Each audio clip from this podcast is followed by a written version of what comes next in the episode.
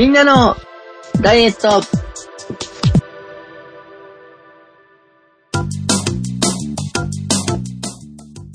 この番組は迫り来る宴に向けてこんな予定じゃなかったと体の準備が整わない皆様にブーストをかけたいダイエットバラエティーです。お送りするのは私長井と。ブーストかけてほしい半助と、やっぱりブーストかけてほしい鉄一郎です。よろしくお願いします。よろしくお願いします。よろしくお願いします。はい。迫り来る宴。長らくお待たせしました。みんなのダイエット2023忘年会。概要発表です。はい、はい、はい。唐突やね、ほんすごい。ドア玉から入る感じですと。ね。もうあんた人の気持ちとか無視で自分の言いたいことだけ言うんやね、ほんとね。ちょっと迫り来る宴だから繋がってんじゃないですか？これほら、あの、皆さん、世の中的にはそろそろ忘年会のことを考えるシーズンで、あそっちか。っていうことですよ。うちのことじゃないんだ。はい。はい。まあそこにね、うちも便乗はい。でというわけではないですが、たまたまだったんですが、あの、のっけからあの、そこを飛ばして、うん。自分たちのことを、まず、述べ立てるところから始まったっていう。もうこの宴って聞いた瞬間にもうこのことしか思い浮かばなかったので、僕他のがないので、はい。はい。あの、うちの忘年会です。えー、みんなのダイエット2023忘年会。タイトルが決まりました。おめでとうございます。おめでとうございます。2023年12月10日の日曜日、えー、時間決まりました。これ、もっと早く決めればよかったのになんで今のになったんだろうって思いながら。そうだよ。前回も長井先生、し あの、エンディングの中で助け舟で10 18時、19時とか言ってくれたのに、その時決めないし。決めちゃえばよかったよね、あの時にね。えーそうだよ。お前が言うなよ。会場19時45分、えー、20時スタートでございます。ぜひ、ふるってご参加ください。はいえー、第1部、20時から21時、約1時間。みんなのダイエット2023年度最終回の収録に、ぜひ皆さんにご参加いただこうということでございます。はい。第2部、21時、まあ、ちょっと5分ぐらい休憩間入れさせてもらって、21時5分から21時30分を懇親会ということで考えております。で、はい今回から初の試みでございますが、二次会やってみようかなと。二次会、二次会行かないっていうやつをやります。はい。おめでとうございます。21時45分から、まあ、23時ぐらい。ちょっとこれは目安、本当に漠然と、まあ、2次会なので、本当にグダグダかもしれませんが、目安です。で、まあ、参加してくれる人がいなかったら二次会できないので、うん。あ、そこに気づいた。うん、参加してくださったらね。前回の編集しながらさ、え、二次会って、一次会の人がゼロだったら二次会もゼロだよね、ということを分かってるんだろうかと思ったら、この人が、あ、いなかったら嫌だよね、とか、半助さんが言い出して、あ、そこら辺は大丈夫なのかとちょっと心配だったんですが、あ、まあ、一部いなかったら、まあ、そもそもないのはないんですけど、はい。あでも二次会、長井先生がきっと、腐った私に付き合ってくれるんじゃないかと期待しております。あの、そうするとあの、うちわ、うちわでっていう話になりますよね。そんなになっちゃうね。あうちわの人間も数え始めると、本当にあの、身内であの、ライブする人たちみたいな感じになっちゃいますからね。長井先生1位みたいなカウンカウントしたりしますが。まあもうでもあのうん。これ、参加資格としてはいかがなもんなんでしょうっていうところからですよね。やっ参加者ぱそもそも、やっぱそもそも二次会って、そしかも半助さんの好きな二次会行くっていう流れは、一次会が盛り上がって、ここで終わるのが辛いから二次会にしませんかっていう流れ。もうちょっとね、みたいなね。でしょ？一部の挨拶の終わりが M 竹縄でございますがが。うん。で、入ってっていうまだまだ楽しみたいよ。だったらじゃあ二次会にする？ここはもう会場を借りる時間終わるから、みたいなのが二次会だし、半助さんが行きたい、え希望している二次会はそういうものでしょ？ああ、そうですね。うん。だけど一次会の説明、え、なんて言ったっけ？えっ、と、2023年の収録の最後です。懇親会です。それから二次会ですとか言われてもさ、いや、あんたもっと一次会のことをちゃんと盛り上げることを考えろよと。うんうんうんうん。まあ、ね、そこ収録っていう話だったので、そうすると参加する方は収録についてはどう当たるのかっていうのはありますもんね。うんはい。。えっ、と、まあ、ご参加いただくのは、ビデオ会議ソフトの Zoom を使用します。はい。えこれまでも、えーやってきておりますが、Zoom でご参加いただいて、えっ、と、すみません、音声はミュートさせてもらうので、えっ、と、チャットでご参加いただいて、ですね。全員チャットの方がいいですね。すいません。僕は前回の時に一部音声があったら突っ込んでもいいですよみたいなこと言ったけど、入れにくいだろうしね。一部チャットの人と一部音声の人がいらっしゃったりして、かえってうんやりにくそうだったから、もう一部の収公開収録の間は、ズームでチャットで話していただくっていう形に統一した方が良さそうですね。はい。一部の方はそういう形で、えーチャットでぜひご参加ください。はい前回のね、オンラインイベントさせていただいた時に、チャットの方がやりやすいっていうご意見もいただいたりしましたので、えーはい今回はそのやり方にさせてもらいます。はい2部は、あの、もう音声つなぎますので、お話ができる状態になります。ではい。二で、こっちはプレゼント抽選会もあったりしますので、ぜはいひ、ご参加ください。ね、参加していただきたいですね。一番賞を、長井先生賞を、哲夫賞、半助賞はい。です。あり4ます。つあります。4つもありますよ。はい4人以内だったら、い全員だね。や、思ったのが1人しかいなくて、全部、かっさらうという。送りつけるみたいな。ね。なんか、あのー、一番賞はオンラインでその場で完結しますが、それぞれの各賞は郵送の予定ですので、こう、各方面からこう、荷物が集中放火のように浴びさせられることになっちゃうかもしれませんが、まあ、参加していただく人数によってどうなるかわかりません。えー、2023年度最後ですので、まあ、今年の総括、長井先生のいろんなお話も聞けたりいたしますので、ぜひ、ふるってご参加ください。で、二次会に関しては、まあ、その、哲夫さんのおっしゃった通り盛り上がって、ここで終わるのは惜しいよねっていうのももちろんあるんですが、遅くからじゃないと参加できないよっていう方もいらっしゃるのではないかというのもあり、本当にいらっしゃると思ってるの？いや、いるかなと思って。ほわかんないですけど。わかんないですけど。なので、あの、一部、二部に参加できないけど、二次会の時間だったら参加できるっていう方もぜひ、ご参加ください。そうだね。そしたら一部より二部の方がかんか人数が多いかもしれない可能性があるんだね。いや、それはないんじゃない？あ、いや、わかんないけど。うんはい。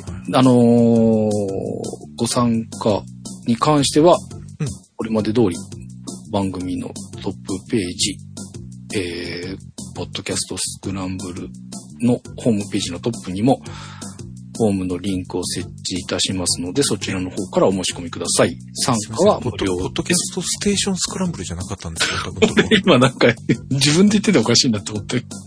いつから名前変わったんですか？なんて言ってた？ポッドキャストスクランブルってもう、ポッドキャストぐちゃぐちゃになっとるやん、あんた。はい、ポッドキャストステーションスクランブルのトップページに、えーバナー貼っておきます。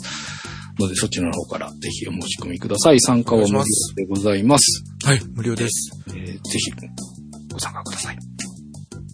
というはつけちゃんの忘年会を、うんぜひ、お願いします。はい。忘年会はもう経験したので、今度二次会をね、ぜひ、二次会までセットのやつをやりたいです。よろしくお願いします。というかお願いします。はい。で、こんな予定じゃなかった、体の準備が整わなかった、私にブーストをかけていただきたい、半助の成果発表です。よろしくお願いします。お願いします。よろしくお願いします。えー、前回の収録から3週間です。えっ、と、トピック的には、自転車レースの中継のお仕事、2023年最後の中継、ツールド沖縄、行ってきました。おかえりなさい。やっぱりきつおかえりなさい。やっぱりきつかった。やっぱりきつかったです。で、まあ前回お話しした中できついので痩せるんじゃねっていう話がありましたが、まあどんだけきつかったかっちらっと言っときますと、え、朝さえ、順、順番的に逆じゃない？行く前に鍛えていく。だって。それからの順番でしょ。あ、で、少し動いてたじゃないですか。動いてます。ちょ、笑っちゃいけない。えー、そう、動いて、チートデー的に楽しんできたらっていうお話でした。なんか、だって、話を今見ておりました。あと前回、あえて言わなかったけど、あなたはいバイク、バイク運転する方からにも、はい。痩せた方が喜ばれるっていう話は、すいません。後ろに、後ろに0.1トン乗せて運転するライダーさんはきついやろ。ら痩せた方がバイクライダーさんにも喜ばれる、半助さんも鍛えたことによってはい喜ばれるっていう、うんだったんだよね。でした。はい。でした。で、ちょっと動いたんでしょ？う、うん、うん。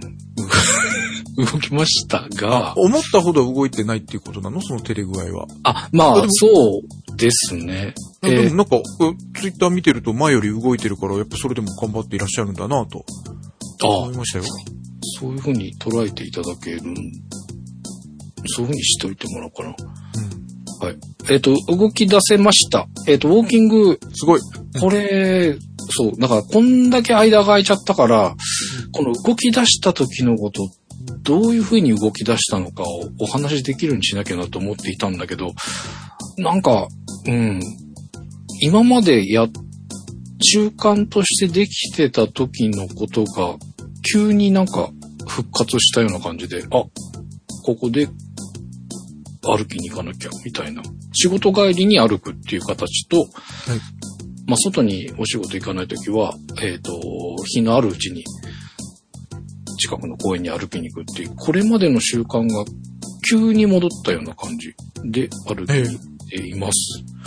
なので、復活はしているんですけど、もっと簡単にできていったと思われるムーバレックスが再開できてないのと、ああ、そうですね、本当ね。そうなんですよ。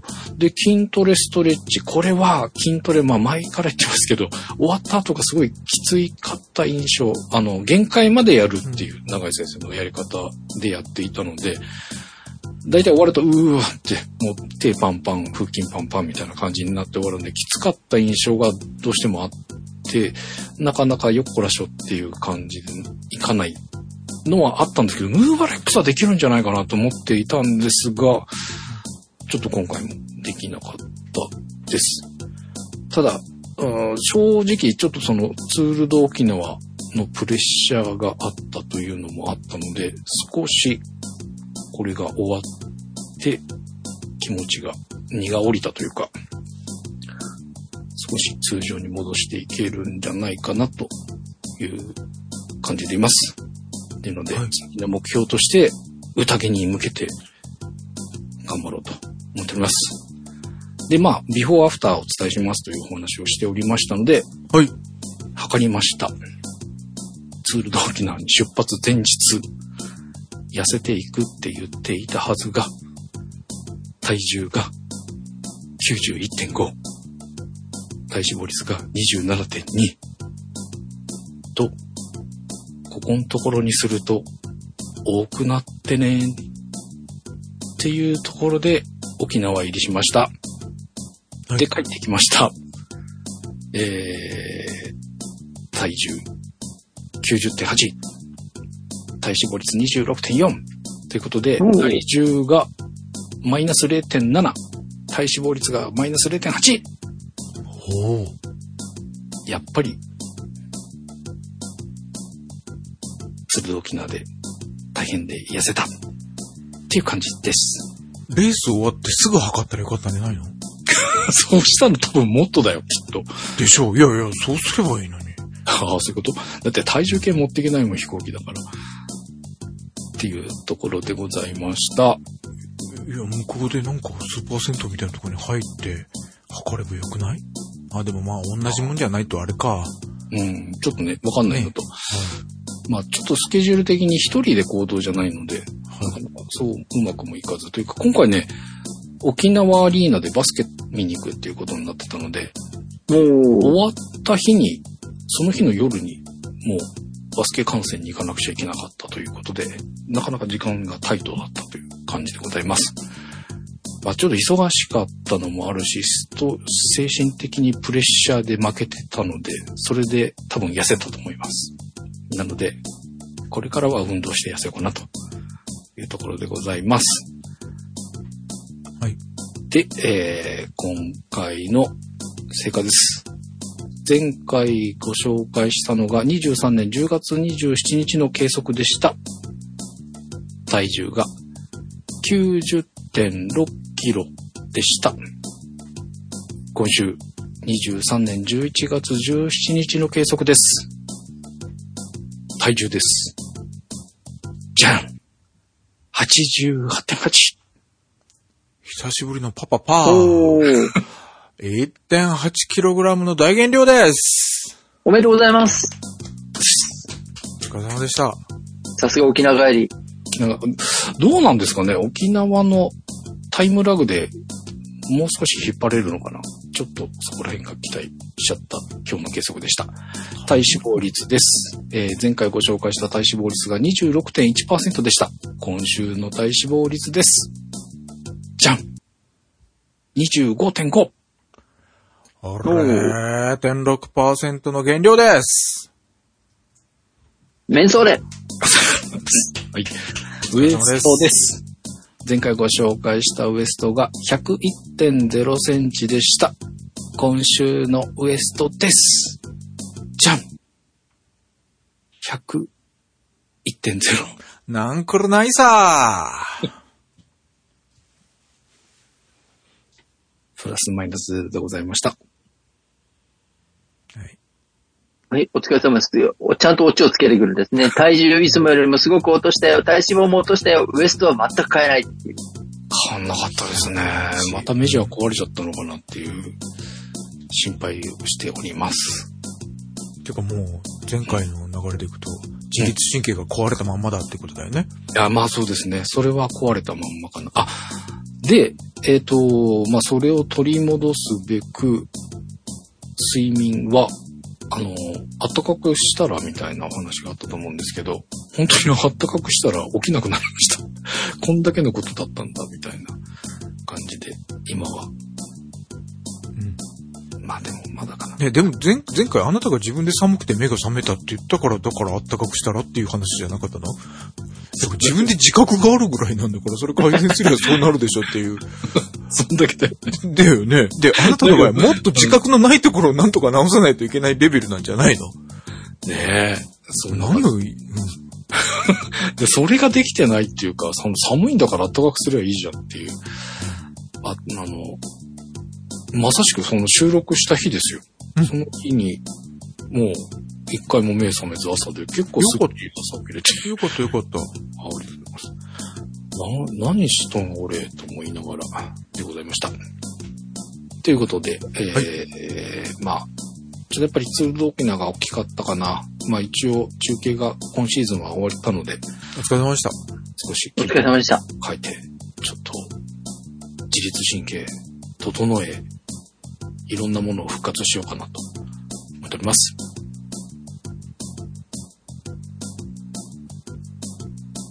え？なんか、黙って、あ、頭下げて、なんか、俺と永井先生に察しろ、なんかやれっていう指令を出してる人が。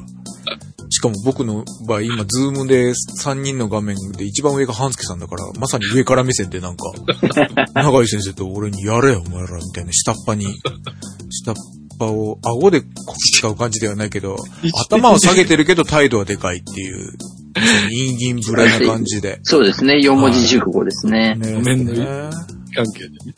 いやいやいや、はい。あの、いや、あの、前からずっと不思議だったことではあるんですけど、はい。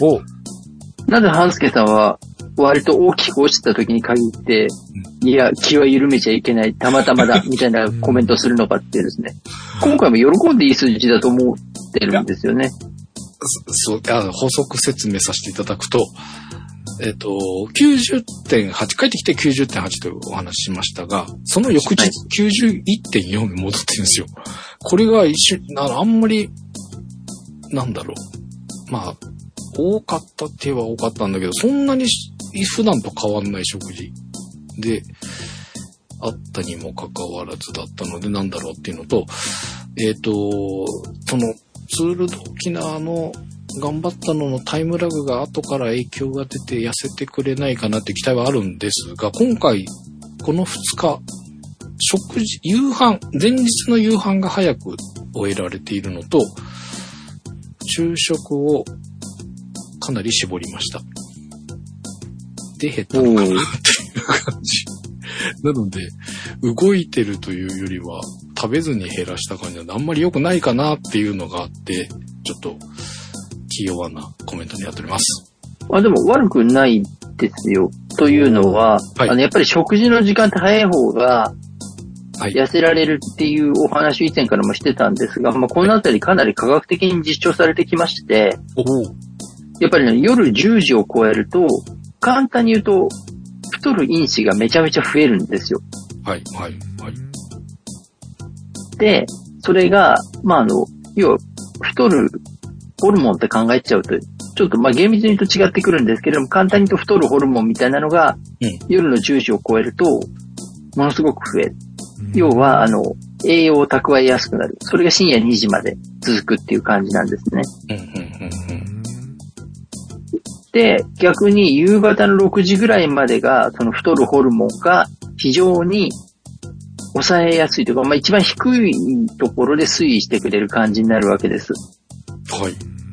だから早い時間でお食事ができた方が、同じものを食べたとしても、太りにくくなるわけですよね。うん、うん、うん、うん。だからアプローチとしては成功しているし、それが機能するぐらい体調としては整ってきてるっていうことでもありますから、うん、うん。喜んでいいんじゃないかとは思います。ただやっぱり動くことをして初めてウエストが変化するっていうことですよね。今回だから食べることでの体重の変化としては成功させられたので、そこをまず良しとして、あとはしっかり動いてウエストの変化を導きましょうっていうところなので、振り返り方としては非常に良いんじゃないかと思ってるんですけどね。ありがとうございます。なのにあの、なぜかあの、良かったって話をしようと思うときに限って、ハンスケさんが、いや、たまたまだとか、あの、直前まではひどかったみたいな話をするので、非常にあの、こっちが褒めようと準備してるのに、なんでそれを最初から打ち消す気満々なんだろうって毎度毎度思ってたんですけど、うん。ありがとうございます。でもちょっと、はい、食事の、まあ本当時間、量はそんなに、まあお昼は減らしてますけど、夕飯とかはもうがっつり食べたんですけど、時間が早かったのか、えっ、と、がっつり食べた割に落ちたなっていうのが16日で、で、それならばということで、昨日たまたま早く食夕食済ませられるチャンスがあったので、もう早めに、先に、いつもだと、もうちょっと1時間後かなと思いながらも、先に済ましてみようと思って、早く済ましたのと、まあお昼ちょっと減らしたのっていうのが2日続けられて、2日とも落ちたので、あ、やっぱこれは良かったかも、とは思っておりました。たいと思います。はい、ぜひぜひ、あとはだから動いてね、体型を変えていきましょうっていうことで、はい。ちゃんと体が、なんでしょう、インプットした情報に対して正しいアウトプットが出るわけじゃないですか。要はあの食べる量がコントロールできて、時間もコントロールできたら体重が減るっていうアウトプットになったわけなので、だからあと動いてあげて、体型を変えるっていうことができれば、パーフェクトがコンスタントに出やすくなるっていうことですからね。はい。ぜひ、あの、ポジティブに捉えていただきたいなと思っているのですが、ですね。なぜかあの、はい、あの そ、うですね。言われる良かったですねっていう話をしようとするときに限って、こう、なぜかこう、まだまだ油断ならないみたいなことたくさん言われるので、それまでがひどいからなんかね、いいんだろうかっていうのは正直ありますね。いや、いいじゃないですか。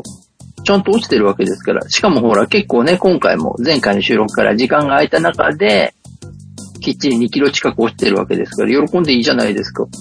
喜びます。この調子でいけば、次の収録は、あ、次の収録は短いんですよね。来週収録なので、1週間でどんだけ変化ができるか、交互期待ということで、哲夫さんよろしくお願いします。はい。急にパスが来ましたが、よろしくお願いします。鉄尾一郎です。はい、よろしくお願いします。はい。しょうか。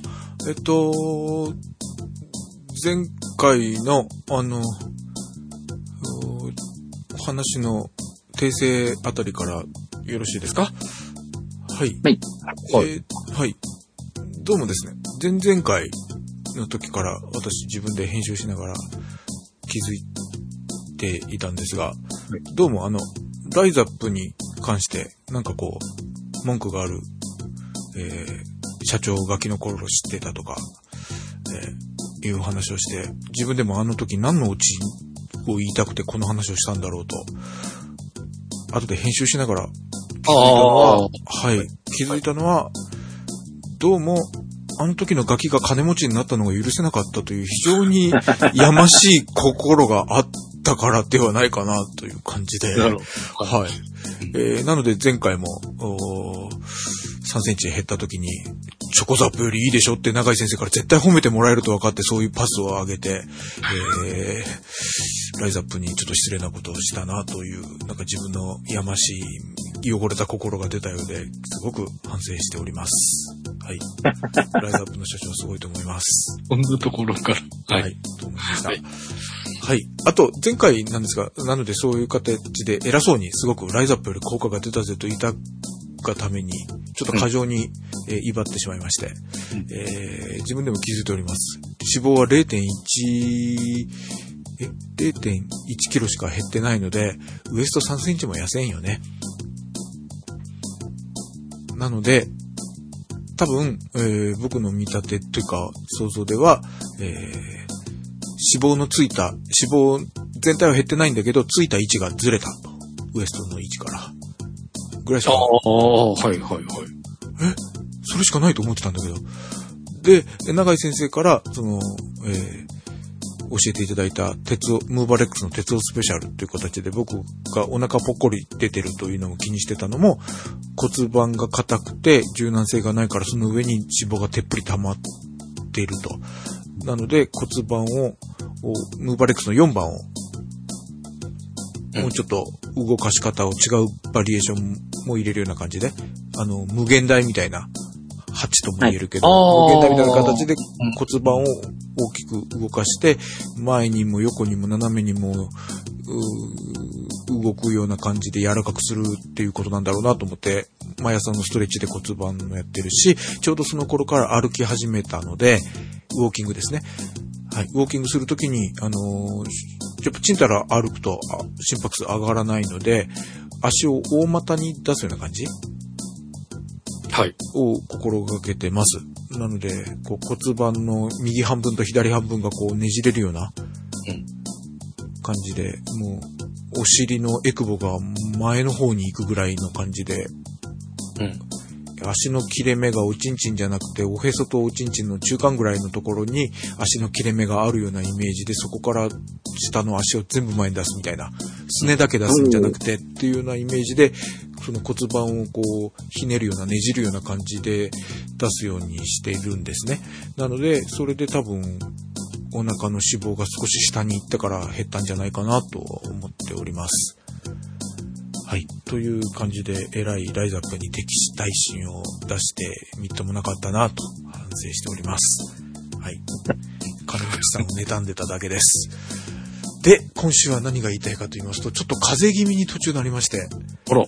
ただですね、うんウォーキングは結構癖になってたのか、えーウォーキングしない方が、地下鉄で帰る方がめんどくせえなみたいな感じになってまして。へー。はい。で、風邪気味になってたのに、えっ、と、月曜日、火曜日と、えらいなんか翌朝疲れてるなと思った時に、あれ俺そういえば体調悪いんじゃねみたいな感じになりまして。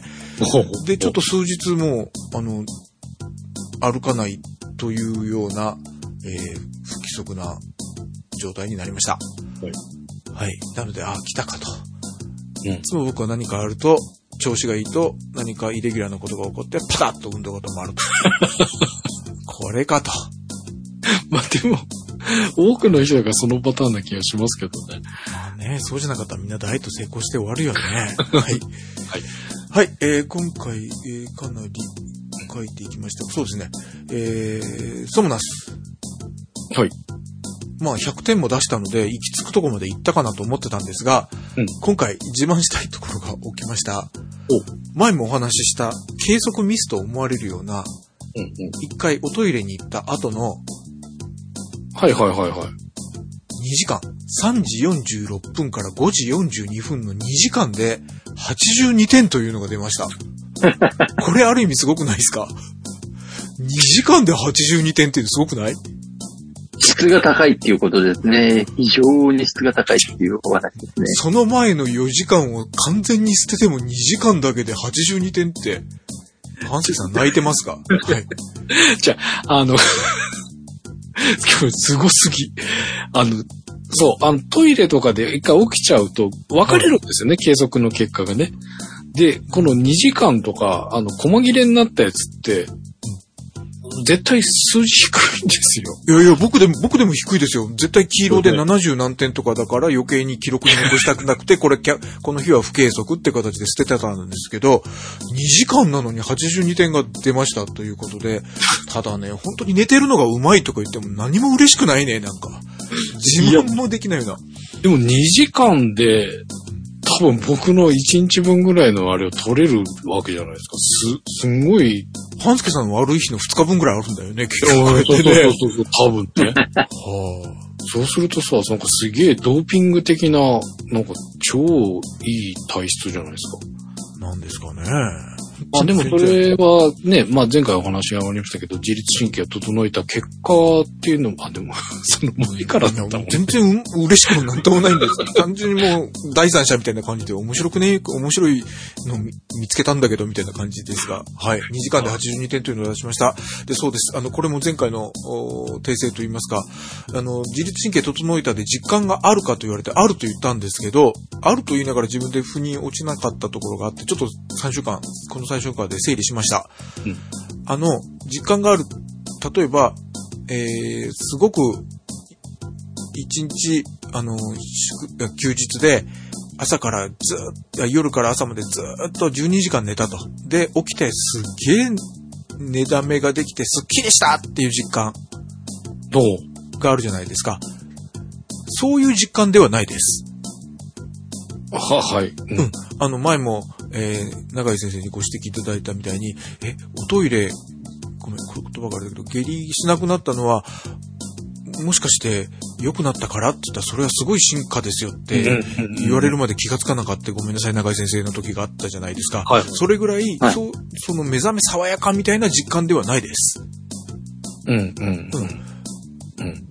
かといって、半助さんの、えー深夜から来る人もいるじゃないですかみたいな適当な、えー根拠もないデタラメとか、えーそういう微粒子レベルで存在するとか、そんなトンチンカンな出任せとか、そういう根拠のなさではもちろんないということなのね。で一番、うん、一番近いの何かなと思ったら、あの、いい例じゃないんだけど、なんかほら、悪いもの食べた後に翌日当たったっていう時に、あ、あの時の牡蠣がせい、牡蠣のせいってあったりするじゃないですか。あとは風邪ひいた時に、あ、あの時ちょっと寒いと思った、あそこだよね、バス停で待ってた時なんか寒かったんだよね。っていう、あの時に手当てを何もせず寒いままいたから風邪ひいたよねみたいな時ってあったりするじゃないですか。うんそれぐらいの感じ。うん。だから、あのー目覚め爽やかみたいな充実感と実感っていうレベルではないんだけど、少し良くなった今思い出すと、やっぱり自律神経が整ってるってことだよね、これっていうぐらいの、やっぱそれも実感といえば実感なんだけど、実感があるかと言わればちょっと違うというようなちょっと不思議なところがあったというのを前回言いたかったというふうにご理解ください。2時間で82点出す人がすっきり起きなかったとか言われても、ピンとこないですけど、だから寝てるのはこれ本当にわかんないからね、全然。あ、そうかそうか。うん。まあ、睡眠、眠。うん。ただ、あの、睡眠時間だけは取ろうとしてる。もうゆ、もう一本 YouTube 見たいなと思っても我慢して寝るようにするっていうあぐらいは努力してるうちに入るのかもしれない。努力全くしてない、気にしてないわけじゃないんだけど、うん。ただそれぐらいなだけです。はい。で、それはでも非常に本来の調子の良さだと思います。うん。ありがとうございます。逆にあのはい。調子がいいなっていうのを自覚できるときって、コンディションを崩す前兆なんですよ。ああ、なんかわかる気がする。はい。なので、あの、過不足を感じない状態でいられるっていうのが本来、いわゆるニュートラルな状態なので、うんコンディションとしては、そこが一番やっぱりあの、本来の状態なわけです。で、その本来の状態っていうのが、うん。まあ、いわゆるスコアが高い状態になっていれば、うん。いろいろなことに対して効果が生まれやすいわけですけど、多分飛び抜けてなんか今日すごくコンディションいいなと思う時っていうのは、かえって危険な時なので、ああ、調子に乗るとこありますもんね。やっぱりあの、人間の体っていうのはどうしてもある程度のリズムによって動く部分っていうのがあるので、良い時っていうのが出てきてる時っていうのは必ず下がるんですよね。はいはいはいはい。あ、じゃあそ、れがまあ病病気だったり、こうね、自律神経のバランスを崩すことも含めてですけど、うんだからあの、すごくいいぞって思わないっていうか、そういうことを考えないで過ごせてるっていうのは実は非常に質が高いっていうことなので、今の哲夫さんのお話でいくと、実はだからあの、生活の質が非常に高いっていうことが、明らかになっているお話だなと思って僕は聞いていたんですけれども。ああ、じゃあ前回確かに長井先生が何回もニュートラルにできているっていうお話をされてたのがそこなんですね。そうです、そうです。だからすごくコンディションとしては、はい。良いっていうことですね。良いっていうと、なんか平均値よりも高い、高くないといけないっていうイメージを抱きがちですけど、うん。意識をしないで過不足なく過ごせてるって実はすごくコンディションが良い時ですから、はいはい。そこを超えると、あの、で、大抵本当に何かすごくコンディションが悪くなる前っていうのはすごく良かったりするんですよね。特にスポーツ選手とか非常にうんわかりやすく僕もスポーツ選手あの、ブルペンで調子が良かったのに当日バラバラになっちゃう人とか聞きますもんね。そうですね。特にね、もう、はね、皆さんもご存知の大谷翔平選手とかも、うん今年 MVP とか取られてましたけど、もう途中から手術をするので、うん。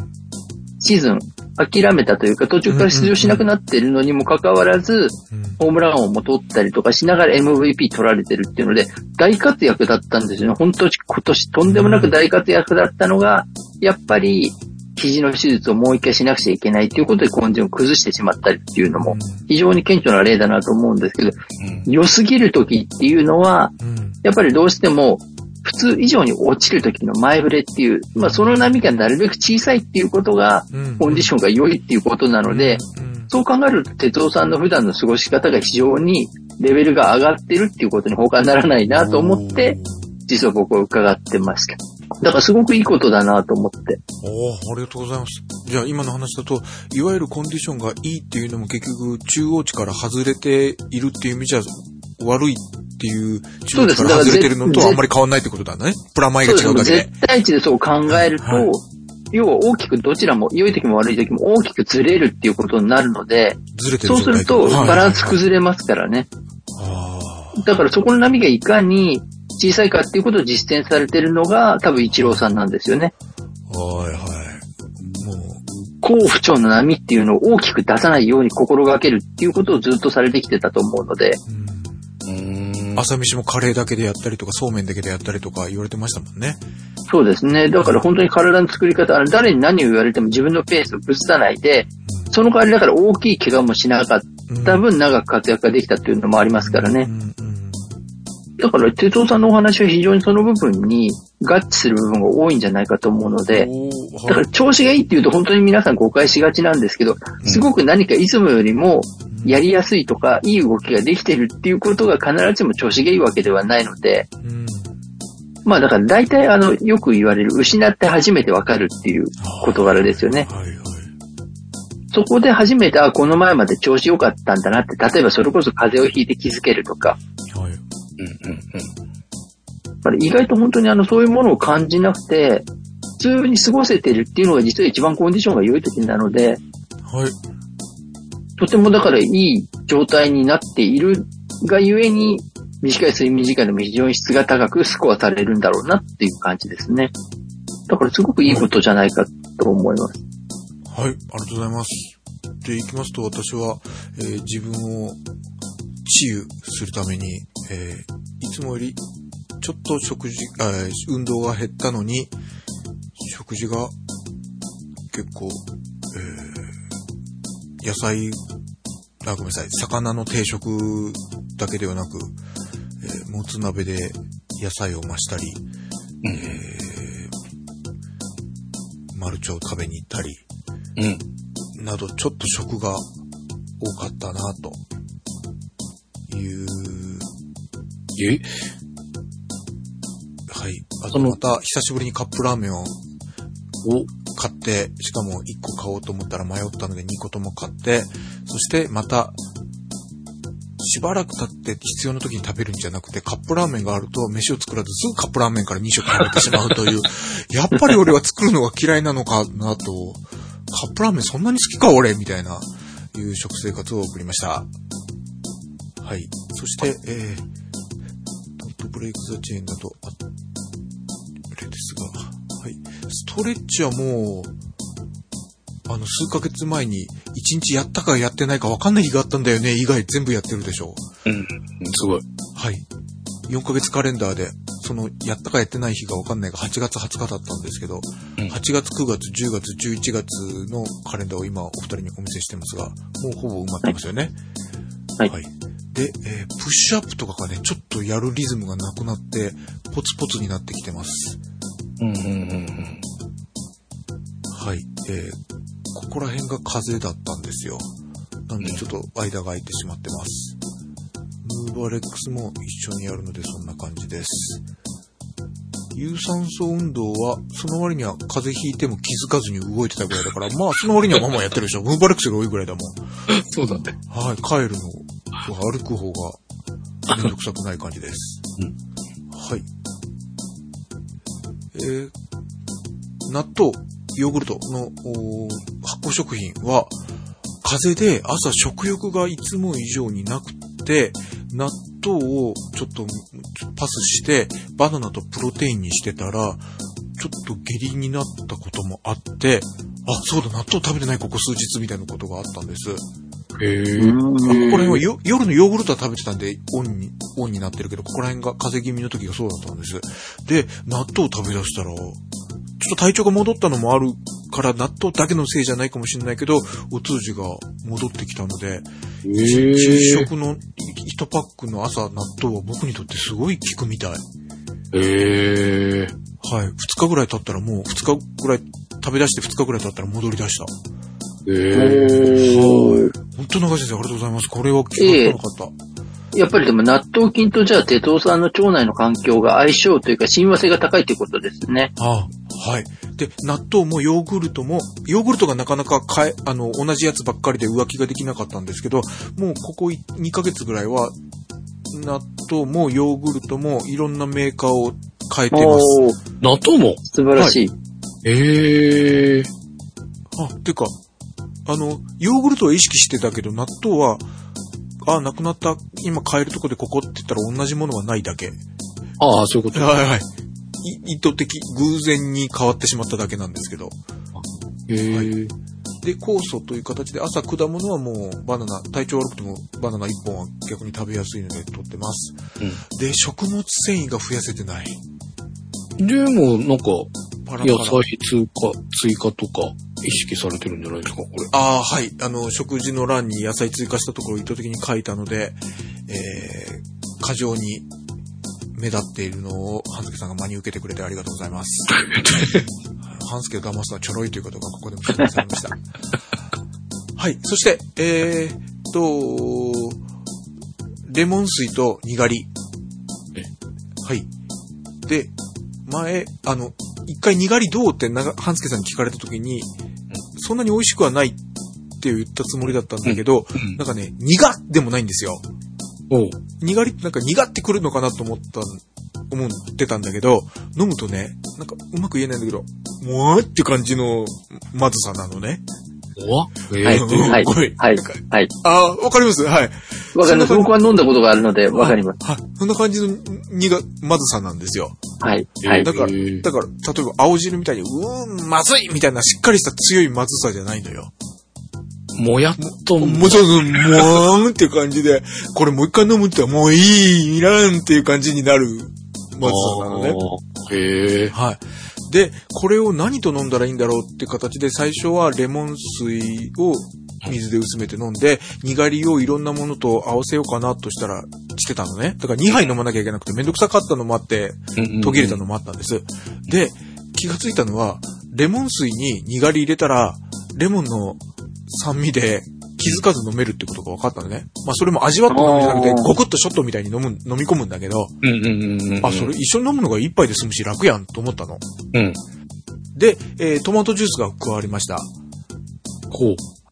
で、えーレモン水とにがり水、プラストマトジュース。で、トマトジュースも食塩無添加のがいいと。はい。でも、トマトジュースは食塩が入ったやつじゃないと、なんか、無添加のやつ前も飲んだことあるけど、なんか、なんていうの？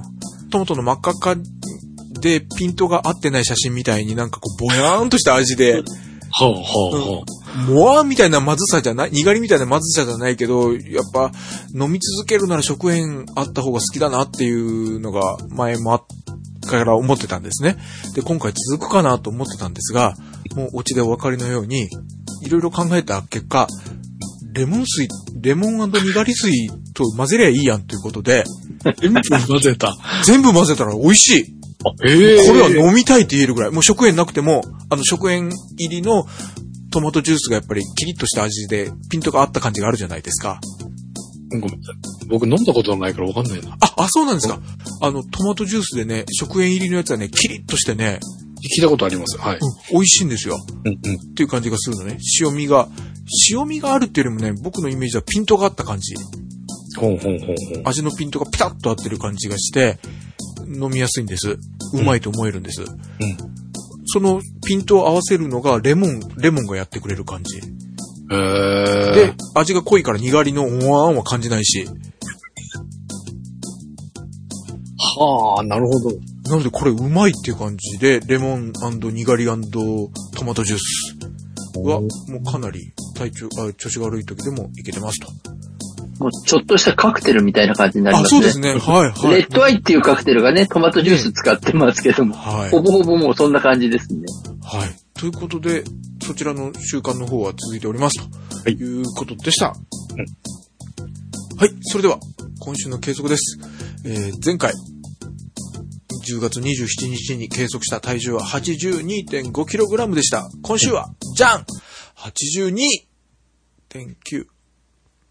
0.4キロの増量でーはい、お疲れ様です。はい。確かに動いてなかったし、いっぱい食ったから、風邪ひいたしね。ねえ、あの、はい、てかいっぱい食って甘やかしたから、量を食ったって感じじゃないけど、あの、もつとかそういう脂肪の多そうなものを食べたなっていう感じがあります。そうだね。量っていうよりも質の方ということなんですね、さっうんき。そうですね。はい。はい、体脂肪率です。前回計測した体脂肪率が29.3%でした。今週は、じゃん !29.5。0.2% の増量です。はい、お疲れ様です。前回計測したウエストは、先に言って無視します。はい。えー、前回計測したウエストは87.2%でし、違う、87.2センチメートルでした。俺が単位間違えた。今週は、じゃん !89.1。来た来てない1.9センチの増量です。はい、お疲れ様でした。お疲れ様でした。もう90いったかなと思ったから、行ってない分だけ良かったかなっていうぐらいの正直な感じでした。ありがとうございました。まあ、今回はでも原因がね、明らかですからね。そうですね。はい。うん。っていうのと、あと、体重と体脂肪に関しては、ほぼほぼ、日内変動の範囲のうちなので、はははい。増えたっていう感じではないかなと思いますし、ウエストに関してはおそらく、動く量が取り戻せれば、はい。これもすぐに戻ってくるぐらいの感じじゃないかなと思います。召し上がった量のトータルで考えていくと、むしろ上手に抑えられてるっていう感じなんじゃないかなっていうところですね。ありがとうございます。やっぱウォーキングは合ってたんですかね、僕に？うん、相性は良かったかなという感じがします。顕著に出てますもんね、ここでで。すよね。だからやっぱり動いた部分が、うん、もう本当に、で、哲夫さんがすごく正しいのが、はい。動いた部分がちゃんと体に反映されてるっていうところなんですよね、今回。はい。で、今回風邪で休んだ分もちゃんと反映されてるっぽいですもんね、ちょっと。そうなんです。だからちゃんと、あの、本当に、良くも悪くも、起こったことがちゃんと結果として出るっていうところは多分自律神経整っているところも大きいですし、おー、ありがとうございます。だからすごくこう、なぜなぜなーにみたいなところがはい。減ってきてるっていうのは、体のコンディションが非常に安定してきてるっていうことなので、はい。ここはすごくやっぱり大きく良いところかなと思います。だから今回増えた分ぐらいは、あ取り戻すのがさほど難しくないなっていう感じですよね。はい。じゃもう体調さえ良くなっていって、あ、はい。普通に動くことができたら取り戻せていくだろうなっていうところなので、はい。今回体調のことを考えたらもう本当に、むしろこのぐらいで抑えられるのは非常に良かったと言っていいんじゃないかっていう感じですよね。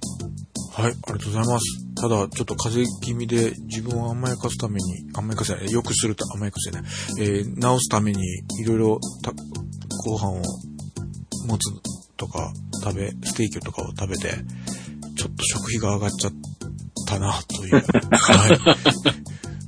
ございます。でも、量としてはもうなんか、やっぱりこの量で収まってるのがすごいなと思ってみましたけどね。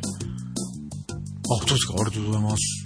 まあ内容は確かにその脂っこいものとかそういうのは、哲夫さん的にはあるのかもしれないですけど、朝こういうしっかり、ね、あのバナナとかプロテインとか取られていて、まあ夕飯があれですけど、量はそんなじゃないんですね、やっぱり。うん。ボリュームっていうのかな。量が、絶対量が少ないかな。少ない。うん。けどあとごめんなさい。あ、じゃあ、あのーさっきの、えー自律神経のおかげじゃねえぐらいの実感？うんうんうん。あのーなんていうの？適当な山感じゃないけど、ピンとくる感じはいの。実感でいくと、あと、長井先生に前回言っていただいたみたいに、今僕、タンパク質を多く取るようにしてるのね。はい。朝、プロテインも牛乳と飲むし、えー発酵食品も結局納豆とヨーグルトだからタンパク質系ですよね。はい。で、僕の今までの、これは完全にもう感覚なんだけど、えっと、例えば1日の栄養バランス、うん。脂質 100g、う炭えー炭水化物 100g、タンパク質 100g が1日取らなきゃいけない量だとするじゃないですか。うん。で、えー僕のことだから今までだったら炭水化物多すぎた。200取ってた。うんうん。えーで、脂質も多くて200取ってた。うん。で、タンパク質は少なくて 50g だった。うん。今回そのタンパク質っていうのもまだ僕正確に測ってないのね。本来なら自分が1日どれだけ取ってるかを測って、そして足りない、タンパク質足りないよねで増やすべきだろうと思うんだけど、正直僕でも測るの。毎日食べ物つけてこれが何、脂質が何パー、何グラムっていうのはめんどくさいのね。ただ、えー僕の好きなものを考えたときに、炭水化物多すぎる、えー脂質多すぎる、そしたら栄養バランス狂ってるって言ったらタンパク質が少ないに決まってるよねっていう消去法で選ぶだけなのね。うんうんうんうんうんうん。タンパク質、え俺それなりに取ってるつもりだったんだけど、でも、その二つは明らかに多いから、だったら、タンパク質が少ないはずだよねっていう仮説でちょっと今やってるのね。なるほどで、ね。うんうんそれ、はずけさんなんとか時間あるでしょ、うんそう言われたら。うん。ん自分それなりに肉食ってるよ。多いぐらいじゃないと思ったけど、でもいや、炭水化物と脂質のオーバーほどではないはずだから逆だなと思ったのね。で、これでうまくいかなかったらちょっと測らなきゃいけないなとは思ってるんだけど、うん。で、今のところなんとなく合ってそうじゃないですか。中井先生にも前うん回タンパク質多いって褒めてもらったし。うん。で、行くと、さっき言った、その、食べたのが、タンパク質、えー脂質が200取った、えータンパク、えー炭水化物200取った、うんタンパク質は50しか取ってなかった。だったら、えーっと、炭水化物の100は栄養になって、多い100が脂肪に回る。うんうんうん。そして脂質は、えー100が栄養になって、オーバーした100が余分な脂肪で備蓄される。うんで、えー、タンパク質は50取って50が消栄養になって足りない分は今度ね、みたいな感じかなと思ってたのね。なんだけど、今ちょっと少し整い出してうん感じるのは、そんその食い方だったら少ない50。うん。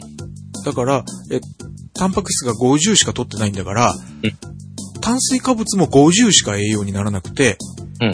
残りの150が脂肪に回る。ああ、考え方がね。うん。てか、うん炭水化物と脂肪とタンパク質がテトリスみたいにペアになったって初めて栄養に回って、それ以外は全部脂肪に回るんじゃねえかなっていう感じがするぐらいの感じになってきた。うーん。なるほど。うん。だから、い今までの食い方だったら、炭水化物が150余分の脂肪に回って、脂質も150回って、結局、今回で、この中で一番少ない、タンパク質基準で 50g、50g、50g 分しか栄養になってなかった。ううんうんうんうん。じゃねえかなっていうような増え方だったような気がしてるけど、永井先生、どうです？考え方としてはすごく目安として捉えていただくのにはい。良いと思います。そうは外れてない？うんあの、基本的な考え方としては非常にその考え方をもとにはい。食べていただくのは有効だと思います。はうん。あ、なので、まあ、はい。そうですね。で、あの、実はあの、食事の量のお話っていうのが大体どうしても痩せようと思うと出てくるんですけど、んはい。実はあの、量のコントロールって我慢云々っていうよりも、すごくシンプルに食事満足度っていう言葉があるんですけれども、うん。要は、あの、どれだけ自分が満腹とかではなくて、食べたことによって多幸感に満たされるかっていうところなんですよね。うんうん。で、そうすると美味しいものをちょっとでも多幸感を得られれば食事も満足度は高まるけれども、うん。あまりこう、本当に栄養補給みたいな感じのものを大量に食べても、食事満足度ってあんまり上がらなかったりするんですよね。うん。うん。で、食事満足度を上げる一つの方法として咀嚼が上げられたりするんですよ。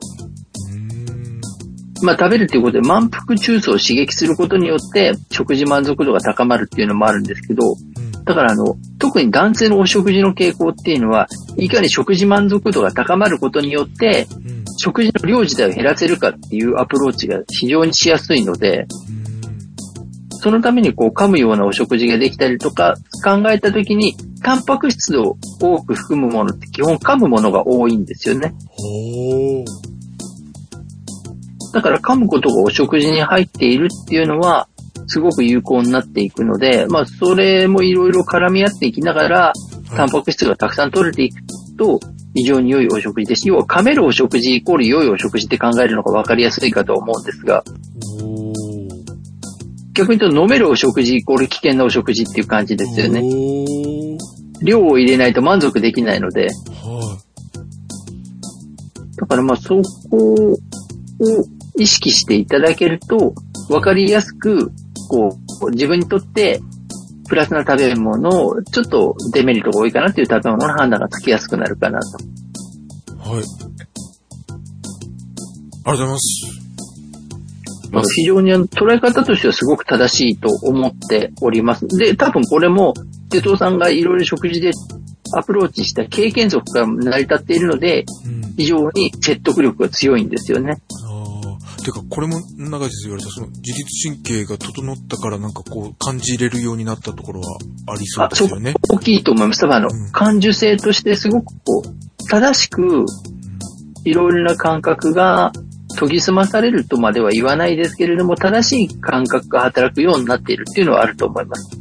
うん。極端な話、体重が増えていって太れば太るほど、感受性って鈍くなるので、鈍いんだろうか。はい。まあでも、その哲夫さんのおっしゃってたその割合の感覚っていうのは全然僕は考えたこともなかったので、そういうふうに捉えられるようになるんだなっていうのはびっくりしました。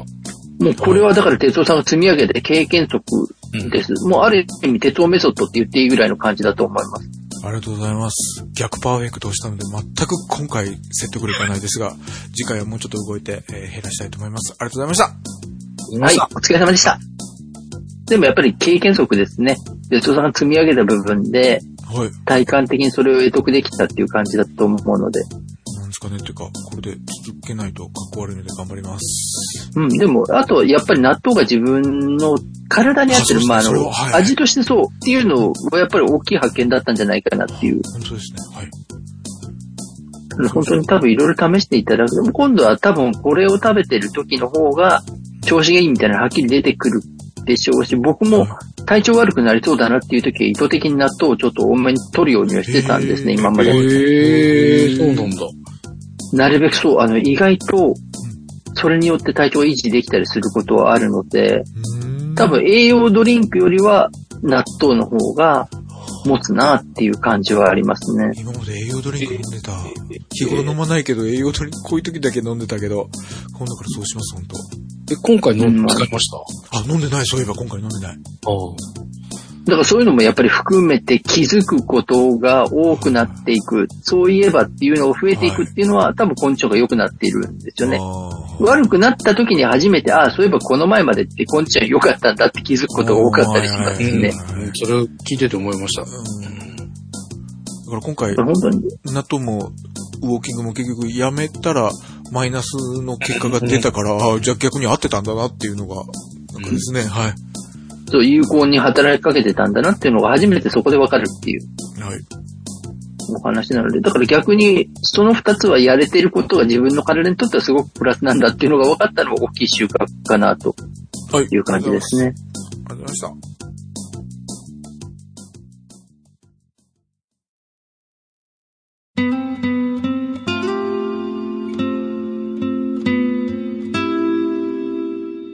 今週も最後までお付き合いいただきありがとうございました。この番組ではダイエットのお悩み、動いた自慢、ご意見ご要望などお待ちしております。お送り先は、ダイエットアットマーク p-scramble.jp または、ポッドキャストステーションスクランブルホームページのトップ、あるいは、この番組のバックナンバーページにメールフォームのリンクがございますので、そちらもぜひご活用ください。冒頭にもご案内しましたが、みんなのダイエット2023忘年会を開催いたします。2023年12月10日日曜日、えー、20時から開始します。で、メールフォームのリンクを貼っておきますので、ぜひそちらの方からお申し込みください。で、今回からください。よろしくお願いします。で、今回からの試みとして二次会やります。えー遅い時間なら参加できるのにっていう方がもしいらっしゃれば、二次会からのご参加も OK でございます。えー逆に、あのーちょっと参加したいけど、そんなに遅くまでは入れないっていう方は途中離脱も全然 OK です。ぜひ、参加は無料でございますのでご参加ください。お待ちしております。しておりますお待ちし。ております。ということで、お届けしました。みんなのダイエット272回。お相手は半助と。鉄尾一郎と、長いでした。ではまた次回。ありがとうございました。ありがとうございました。ありがとうございました。参加お待ちしております。お待ちしておりま。す。一番賞があるよ。